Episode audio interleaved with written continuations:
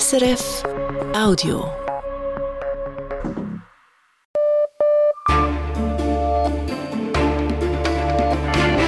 Radio SRF, Echo der Zeit mit Brigitte Kramer.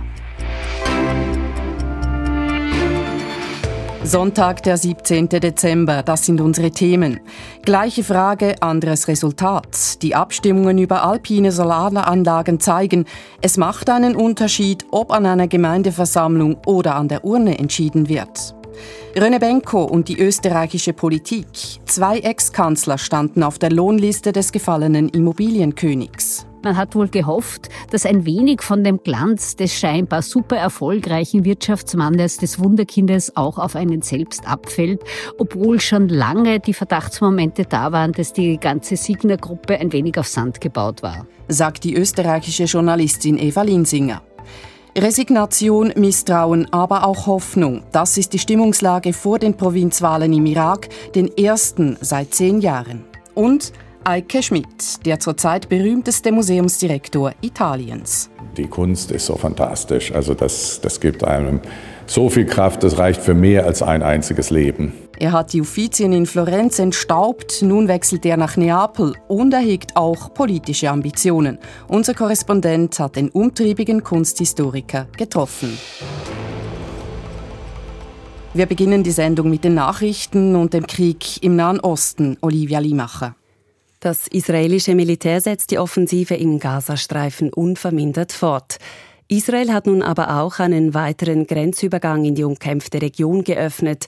Es handelt sich um den Grenzübergang Kerem Shalom im Süden des Gazastreifens. Mit dessen Öffnung soll die Zahl der täglichen Hilfslieferungen für die Zivilbevölkerung im Gazastreifen erhöht werden. Das Sicherheitskabinett in Israel hatte dieser Öffnung letzte Woche vorläufig zugestimmt. Bisher war einzig der ägyptische Grenzübergang Rafah für Lastwagen mit Hilfsgütern geöffnet. In Serbien wählen die Stimmberechtigten heute ein neues Parlament. Als Favoritin gilt die serbische Fortschrittspartei von Präsident Alexander Vucic.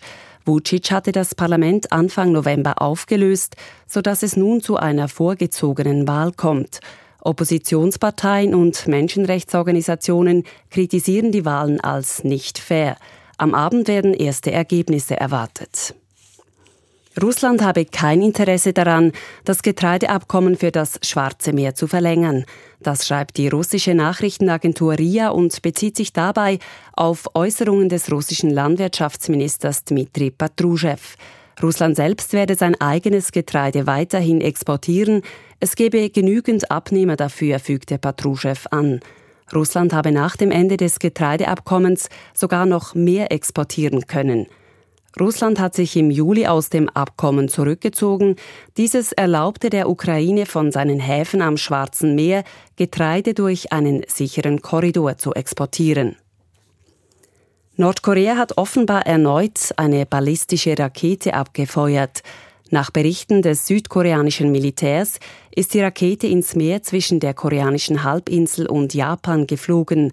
Nordkorea dürfte aufgrund von Beschlüssen der UNO eigentlich keine Tests mit ballistischen Raketen durchführen.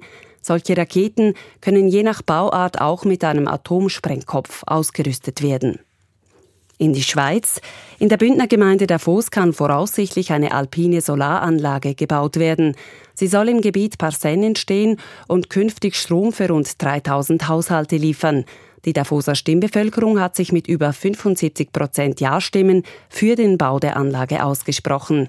Mit der Anlage will Davos zusammen mit mehreren Elektrizitätswerken vom Solarexpress des Bundes profitieren. Dieser erlaubt erleichterte Bewilligungsverfahren. Der Bund übernimmt zudem einen Teil der Kosten.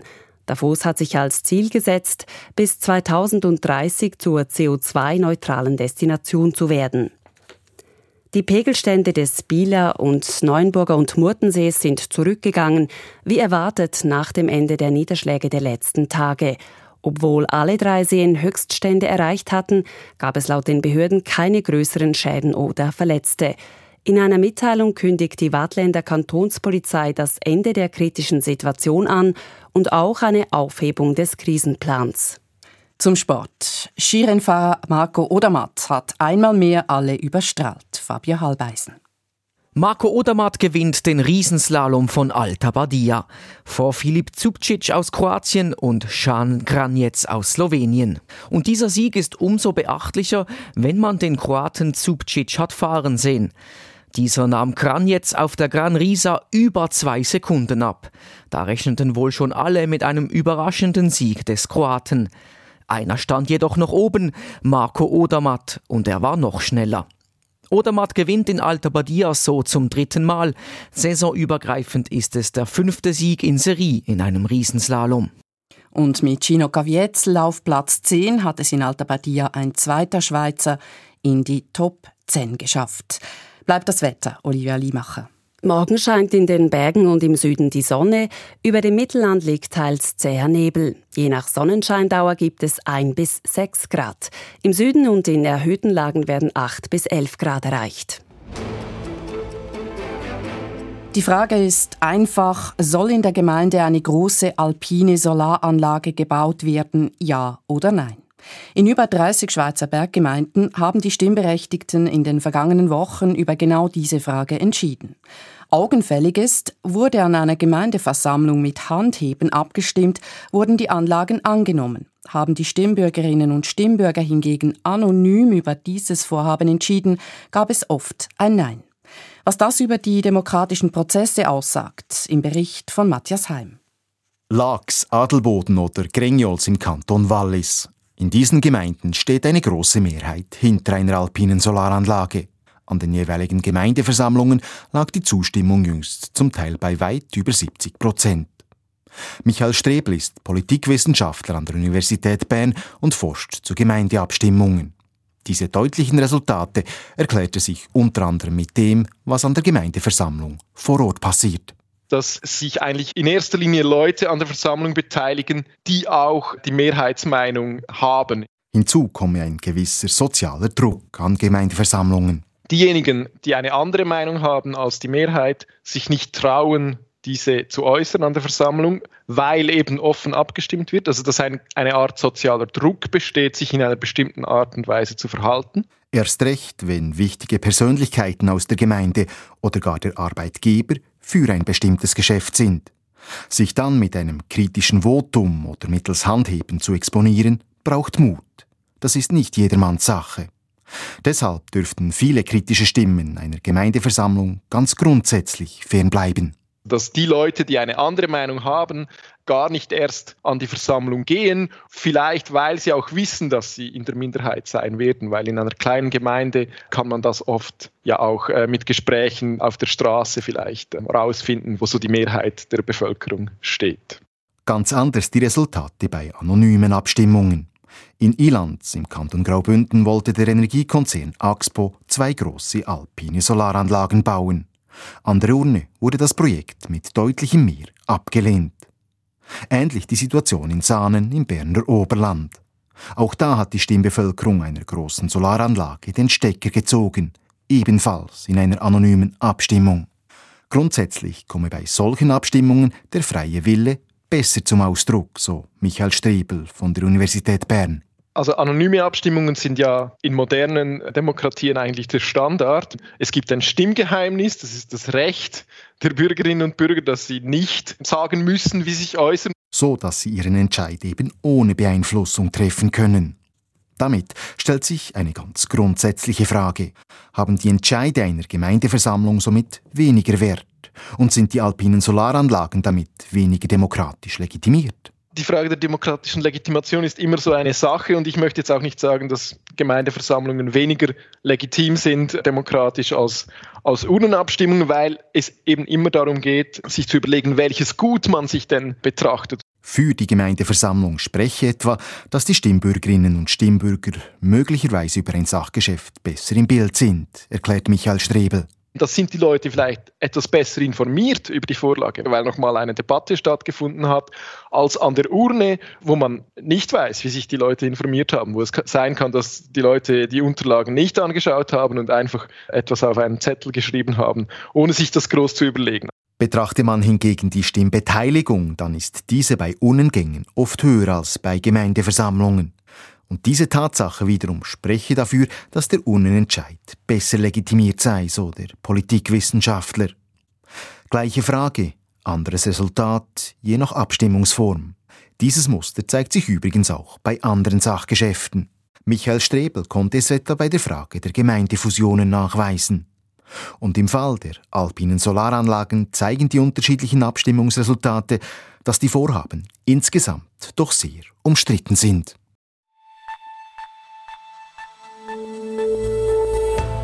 Sie hören das Echo der Zeit auf Radio SRF. Weiter geht's bei uns mit der fragwürdigen Nähe zwischen René Benko und Österreichs Politik. Mit den Provinzwahlen im Irak, die ein Erfolg sind auf dem Weg zu mehr Demokratie, wenn auch ein kleiner. Und mit dem abtretenden Direktor der Offizien in Florenz. Eike Schmidt liebt die Kunst und liebäugelt mit der Politik. Wunderwutzi, so nennt man in Österreich einen Alleskönner, einen Tausendsassa. Als solcher ist der österreichische Unternehmer René Benko gern bezeichnet worden. Als Self-Made Man, dem es gelungen ist, ein gigantisches Immobilienimperium aufzubauen. Als einer, dessen Nähe auch Größen aus Österreichs Politik gerne suchten. Die ehemaligen Kanzler Gusenbauer und Kurz zum Beispiel standen auf seiner Lohnliste. Nun ist René Benkos Signa-Gruppe am Zusammenbrechen und es fragt sich, welche Rolle spielte die Politik beim Aufstieg und Fall des René Benko? Darüber habe ich mit Eva Linsinger gesprochen. Sie leitet die Inlandredaktion des österreichischen Nachrichtenmagazins Profil. Ich habe sie gefragt, als was würden Sie die Beziehung zwischen René Benko und der österreichischen Politik bezeichnen? Als eine zu große Enge. Die Politik hat René Benko stets hofiert. Es stehen auch eine große Menge ehemaliger Spitzenpolitiker auf seiner Payroll. Das war zu nahe. Und wie konkret sehen oder sahen diese Verstrickungen aus? Einerseits gab es äh, die berühmte Hilfe, das ist aktenkundig. Nur drei Wochen nach Amtsantritt vom damaligen Kanzler Sebastian Kurz wollte Reno Benko Kaliner kaufen. Kurz hat extra in den Weihnachtsferien einen hohen Beamten aus dem Urlaub zurückbeordert, ein Bezirksgericht aufsperren lassen, sich danach groß gerühmt mit der Rettung. Das hat schon sehr fischig geklungen. Seither wissen wir alle möglichen weiteren Entwicklungen. Jetzt steht Kurz auf der Payroll Tirol von Benko und bekommt von ihm Honorar. Genauso wie ein anderer ehemaliger Kanzler, Alfred Gusenbauer. Er war Kanzler für die Sozialdemokratie. Er hat nur drei Wochen nach seinem Ausscheiden aus dem Kanzleramt bei Benko angeheuert, bekommt ein Millionenhonorar. Die dritte im Bunde ist die ehemalige Vizekanzlerin von der Freiheitlichen Partei, Susanne Rispasser. Da sehen wir, das geht weit über eine Partei hinaus. Deswegen ist diese Geschichte, die politische Geschichte in Österreich auch so groß und wird so hitzig diskutiert. Und das heißt, auch die Politik hat mitgeholfen, dass René Benko mit seiner Signa-Gruppe überhaupt so groß geworden ist. Absolut. Sie hat mitgeholfen durch Kontaktvermittlung. Sie hat mitgeholfen, das wird gerade geprüft von der Wirtschafts- und Korruptionsstaatsanwaltschaft, wie sehr sie ihm geholfen hat, Steuern zu vermeiden. Das Unternehmen und Unternehmer versuchen, so wenig Steuer wie möglich zu bezahlen, ist ja ein üblicher Vorgang und auch total legitim. Dass aber das Finanzministerium dabei hilft, die Steuern zu drücken, das ist dann kein üblicher Vorgang mehr. Und es wurde auch geholfen mit Kontakten und Beziehungen. Erst jetzt heuer hat äh, Altkanzler, der ehemalige Kanzler Sebastian Kurz, Benko mitgenommen auf eine Reise in den Nahen Osten, um Investoren zu suchen für seine damals schon schwer angeschlagene Signer-Gruppe.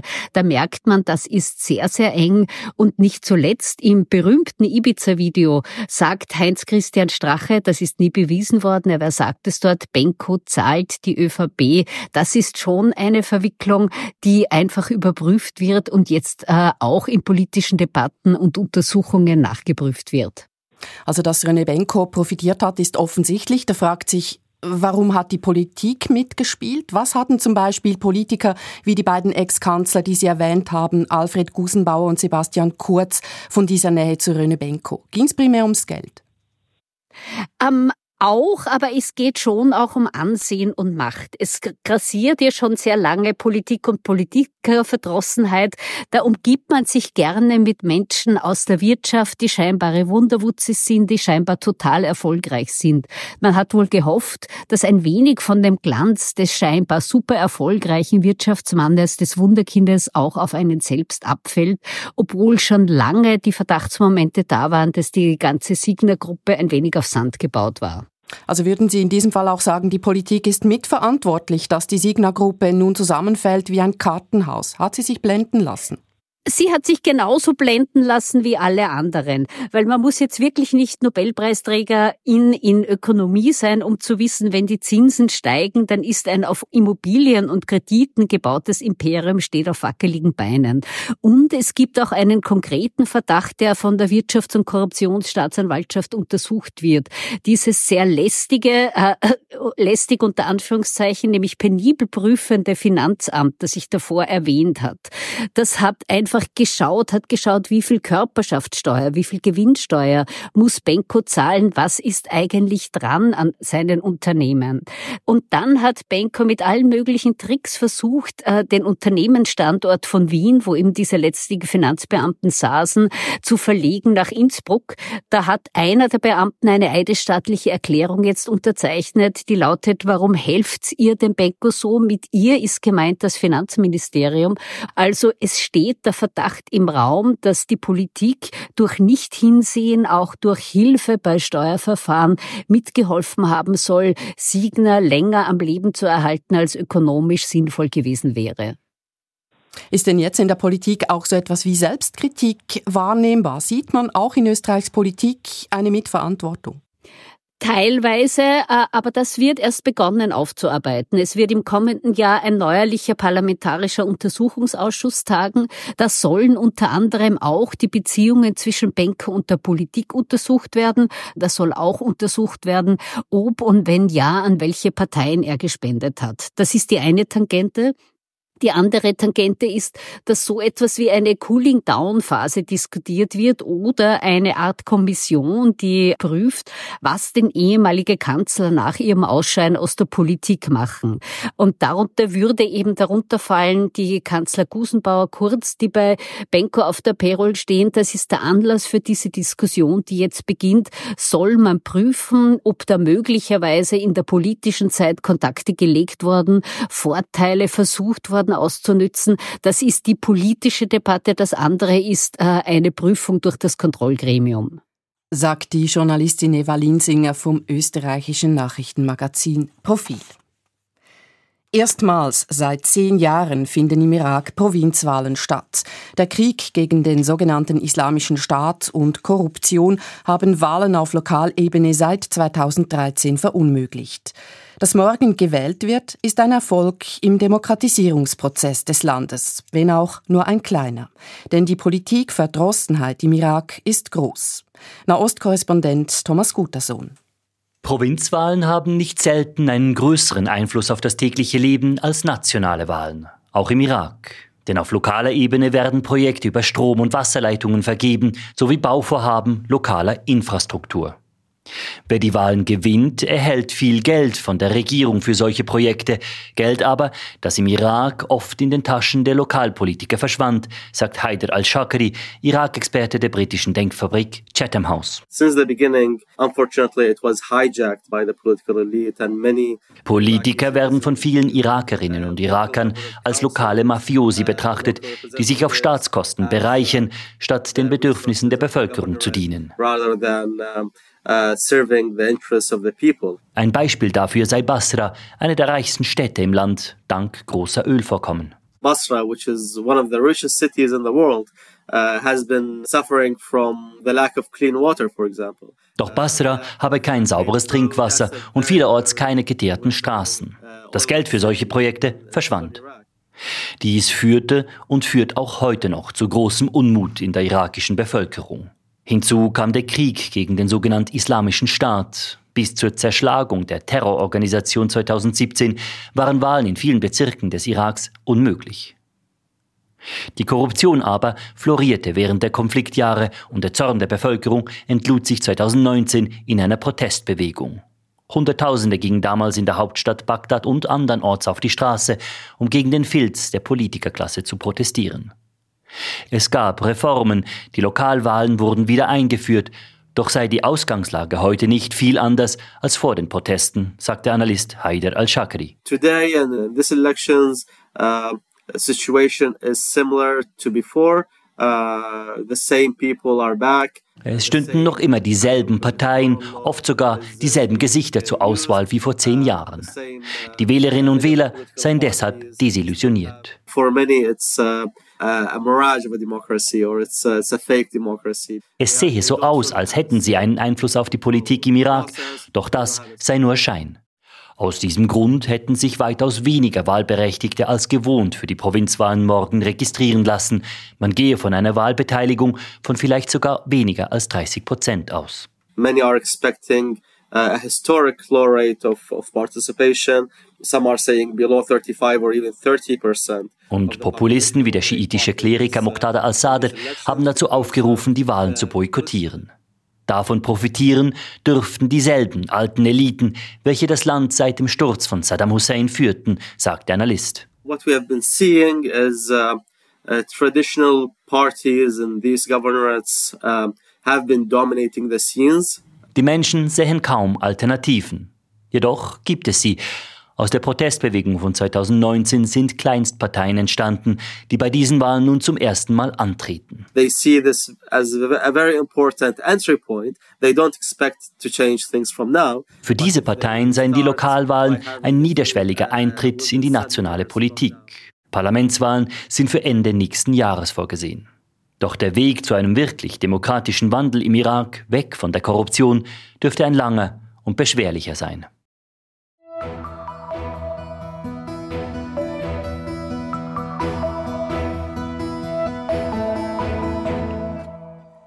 Der Kunsthistoriker Eike Schmidt aus dem deutschen Freiburg ist zurzeit der bekannteste Museumsdirektor Italiens. Der 55-Jährige ist der erste ausländische Direktor der weltberühmten Uffizien in Florenz, die er zu einem der erfolgreichsten Museen der Welt gemacht hat. Nächste Woche gibt er seinen Posten ab.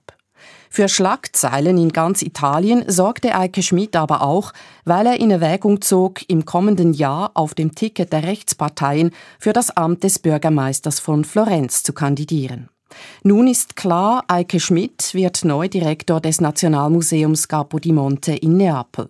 Was das für seine politischen Ambitionen heißt, im Bericht von Peter Vögeli.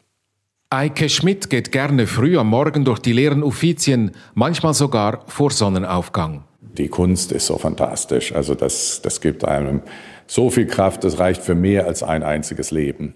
Und dann blickt er aus den Fenstern des Museums über den Fluss Arno, den Ponte Vecchio, die Stadt. Am Morgen, das ist der entscheidende Moment, da kann man Florenz eben ganz noch sehen, wie in den 50er Jahren oder wie im 19. Jahrhundert eigentlich. Und das ist im Winter natürlich noch mehr so, aber auch selbst im Sommer. Seit 2015 leitet Schmidt die Uffizien, die heute kaum vorstellbar, damals digital nicht existierten. Die Uffizien hatten keine eigene Webseite und äh, uffizi.it gehörte einem Blumenhändler. Acht Jahre später sind die Uffizien selbstverständlich online, aber dank Schmidt auch sehr erfolgreich auf Instagram und TikTok. An den Social-Media-Kanälen, da arbeiten immer viele unserer Praktikantinnen und Praktikanten mit, die eben einfach viel näher dran sind an dieser Generation. Also das muss auch ein bisschen ironisch sein, das muss vor allem auch frisch sein, witzig im Sinne von intelligent. Mit Erfolg. Das Museum wird dieses Jahr die Rekordmarke von 5 Millionen Besucherinnen und Besuchern knacken. Das Besondere daran ist, ein Drittel des Publikums ist jünger als 25 Jahre. Beim Gang durch das Museum wird sofort klar, warum. Es ist Vergangenheit kombiniert mit Hightech. Berühmte Werke Michelangelos wie das runde Gemälde der heiligen Familie, genannt Tondodoni beispielsweise, sind ohne Absperrung zu bewundern, hinter kaum sichtbarem Glas, das weder spiegelt noch die Farben verfälscht. In Hightech-Vitrinen. Und die sehen auch so aus. Also ich meine, die Vitrine für den Tondadoni, äh, die harmonisiert bestens mit dem neuesten Modell des Apple iPhones. Und das ist natürlich auch etwas, was gerade Jugendlichen sofort merken. Wie die Werke ausgestellt, wie sie miteinander kombiniert werden, erlaubt einen neuen Blick. Hier braucht man gar kein Vorwissen haben. Man braucht einfach nur die Augen öffnen und zu schauen. Und das Ideal ist, dass die Leute etwas denken, was niemand von uns vorher gedacht hat.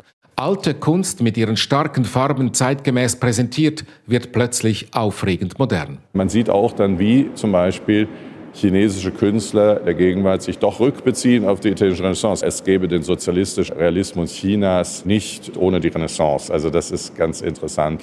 Fazit, die Uffizien würden zu einem coolen Ort, gerade für Junge. Wir sehen durchaus, dass etwa samstags, freitags ja, dann junge Leute auch schon entsprechend aufgemacht hier ins Museum kommen, bevor sie dann ins abendliche Leben gehen. Berichtet Schmidt.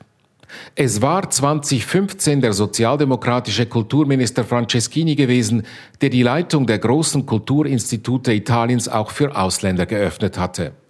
Die Amtszeit ist allerdings auf acht Jahre beschränkt und die Regierung Meloni hat diese Regelung beibehalten, sprich Schmidt muss am kommenden Mittwoch seinen geliebten Posten aufgeben.